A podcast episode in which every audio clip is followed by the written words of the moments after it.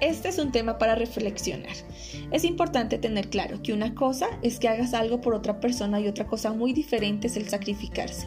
El sacrificio no es en definitiva un acto generoso porque finalmente lo que pretende es conseguir algo y por ende se va a transformar en culpa, en dolor y en resentimiento.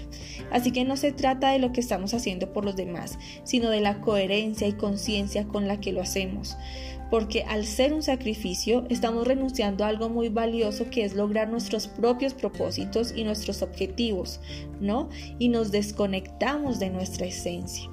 Entonces es algo fundamental en lo que te invito que ahora mismo indagues. ¿Te has dado cuenta por quién te sacrificas?